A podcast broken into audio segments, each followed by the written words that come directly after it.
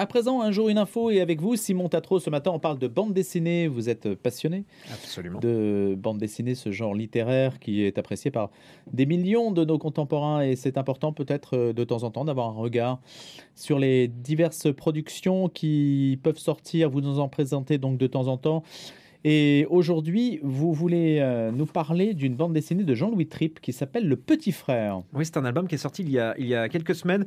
L'une des sorties tout simplement les plus marquantes de cet été. Un album qui prend au trip et qui est tout simplement bouleversant. Vous l'avez dit, c'est Le Petit Frère de Jean-Louis Tripp. Je vous ai amené l'album. Vous le voyez, il est assez épais et pourtant il se lit, mais vraiment d'une traite. Impossible de lâcher avant d'arriver à la fin. Une lecture dont ne sort vraiment pas indemne. Et c'est, c'est comment dirais-je, ça ne ressemble pas à une bande dessinée, ça ressemble plutôt à un un livre d'ailleurs. hein. graphique. On appelle Voilà, ça un roman, roman graphique, hein. Ouais, ouais. Aux éditions Casterman. Alors un album qui s'appelle Le Petit Frère, on imagine que c'est une histoire de famille? Eh oui, absolument. D'ailleurs, c'est un album autobiographique pour le coup que nous propose Jean-Louis Tripp. Il revient 43 ans plus tard sur un terrible événement, la disparition accidentelle de son petit frère Gilles lors de vacances en famille. Alors, nous sommes en 1976, Jean-Louis a 18 ans. C'est le temps des vacances en famille, des grandes chaleurs, de l'insouciance, mais un événement brutal va tout interrompre. Gilles, le petit frère de Jean-Louis, est fauché par une voiture, transporté à l'hôpital. Le garçon succombe à ses blessures quelques heures plus tard. Et pour Jean-Louis, hanté par la culpabilité, c'est un difficile parcours de deuil qui commence. Et c'est un récit universel où l'auteur ouvre son cœur à travers l'image. Oui, le deuil, euh, accepter l'inacceptable, la reconstruction. L'auteur choisit de revenir sur cet épisode et de retraverser chaque moment du drame avec franchise, sensibilité. Il sonde sa mémoire et celle de ses proches pour raconter les suites immédiates et plus lointaines de l'accident, luttant pour euh, dessiner la perte tragique d'un petit frère de 11 ans qui continue quand même d'exister dans l'histoire familiale. Juste un mot, c'est fréquent, Simon Tatro, que une blessure, euh, une blessure familiale soit racontée en BD, ou généralement c'est quand même le, le divertissement ou l'aventure qui l'emporte? Alors, dans le, dans, le, dans le genre roman graphique, on aime beaucoup revenir sur les parcours personnels. C'est vraiment quelque chose euh, qui prend de plus en plus de place dans la production de bande dessinée. Un mot sur Jean-Louis Tripp? Oui, c'est un conteur hors pair, un dessinateur de, de grand talent vraiment, qui a été nommé quand même deux fois au Festival d'Angoulême. À propos du dessin, c'est un adepte des techniques traditionnelles, la planche, le pinceau, mais pour la première fois avec le petit frère, il a utilisé une tablette numérique pour réaliser ses planches. Et le petit frère, c'est vraiment à découvrir de toute urgence chez Casterman. Merci Simon Tatro. Et à présent, on va découvrir ce qu'il y a dans les pages, non pas des pages de bande dessinée, mais c'est votre hebdomadaire, l'hebdomadaire de l'Église à Paris, Paris Notre-Dame, avec Charlotte Reynaud qui en est rédactrice en chef. Elle nous parle de son sommaire et ce sera le jeudi. On pourra comme ça feuilleter en avant-première les pages, la rédaction de Radio Notre-Dame, ce vers quoi est attiré son attention. Et c'est Charlotte Reynaud donc qui est avec nous ce matin. Bonjour Charlotte. Bonjour Louis. Merci d'avoir accepté cette invitation. Alors, vous allez nous parler tout d'abord du départ en Irak du père Clochard Bossuet à 71 ans. Oui, effectivement, c'est un choix, euh, c'est un choix assez euh, incroyable. Alors, il a même pas 71 ans, il en a 73. Euh, je l'avais un petit peu rajeuni dans ma mémoire. C'est l'ancien curé de Notre-Dame des Foyers. Et il a décidé, à la fin de cette mission, de, de partir quelques années en Irak. Alors, il part avec l'œuvre d'Orient. Il sera professeur de français pour des étudiants de l'académie euh, qui est fondée par des dominicains. Et puis, bien sûr, il, ass- il assurera la célébration euh, des messes euh, à destination des expatriés. Il part donc à, à Bagdad. Voilà. Et il part s'installer?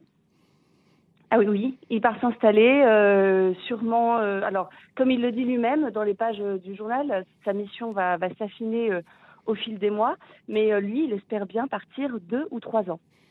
Et il peut rester en- dans des conditions de sécurité satisfaisantes. Comment est-ce qu'il envisage un, séjour, euh, un séjour long qui n'a rien à voir évidemment avec celui qu'il a pu avoir dans la capitale à Paris? Alors euh, là encore, je pense que euh, sa, sa mission va, va, va s'affiner euh, euh, au fur et à mesure des mois, mais Mhm. en tout cas, il a l'air très serein. Donc je pense que concernant sa sécurité, euh, tout est mis en, en œuvre pour lui.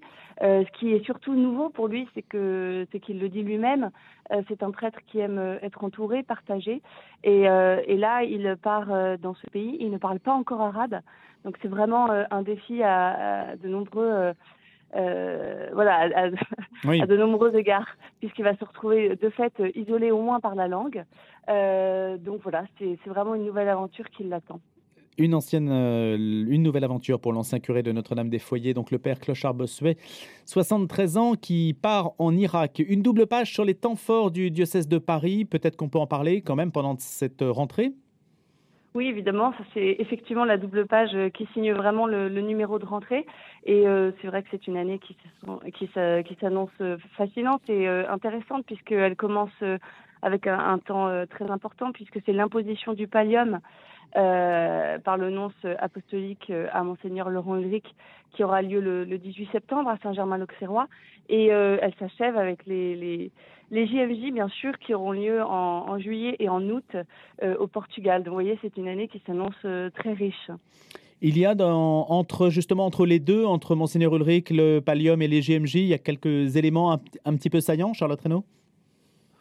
Bah écoutez, euh, je pense que les JMJ, il y aura plusieurs événements au cours de l'année. Euh, donc ça, ça sera évidemment euh, à suivre, euh, notamment des JMJ diocésaines le, le, 20 novembre. Puis ensuite, on retrouve bah, les temps forts qui suivent aussi le temps liturgique. Je vais rien apprendre à vos auditeurs. Évidemment, le moment de l'Avent est toujours un temps particulier, notamment au diocèse de Paris. On essaye toujours de proposer des, des animations. et puis, on a toujours aussi une proposition de, de pèlerinage.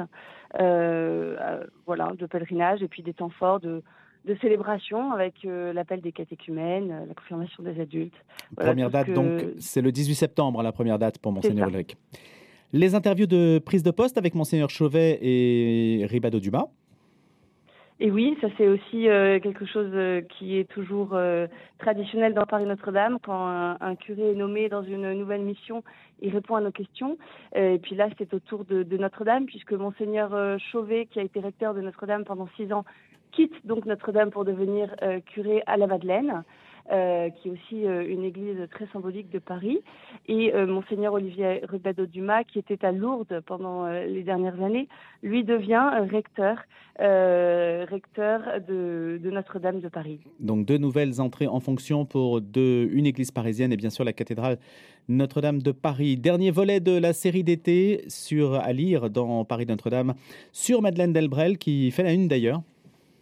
Effectivement, c'est Madeleine Delbrel qui fait la une. On voulait un peu prolonger euh, l'été à Paris Notre-Dame, euh, puisque notre série d'été consistait à, se mm. rendre dans un, des diocèses euh, de la Petite Couronne à la suite d'une grande figure. Et donc là, nous avons été jusqu'à Ivry pour nous rendre à la maison Madeleine Delbrel. Et c'est vrai que c'est l'occasion de, découvrir une figure assez incroyable, très moderne, qui a encore beaucoup à dire aux chrétiens d'aujourd'hui. Donc Madeleine Delbrel, c'est euh, elle est partie en 1933 à Ivry, qui était euh, une ville communiste, à une époque où euh, catholicisme et communisme ne se, parlaient pas, étaient deux mondes inconciliables.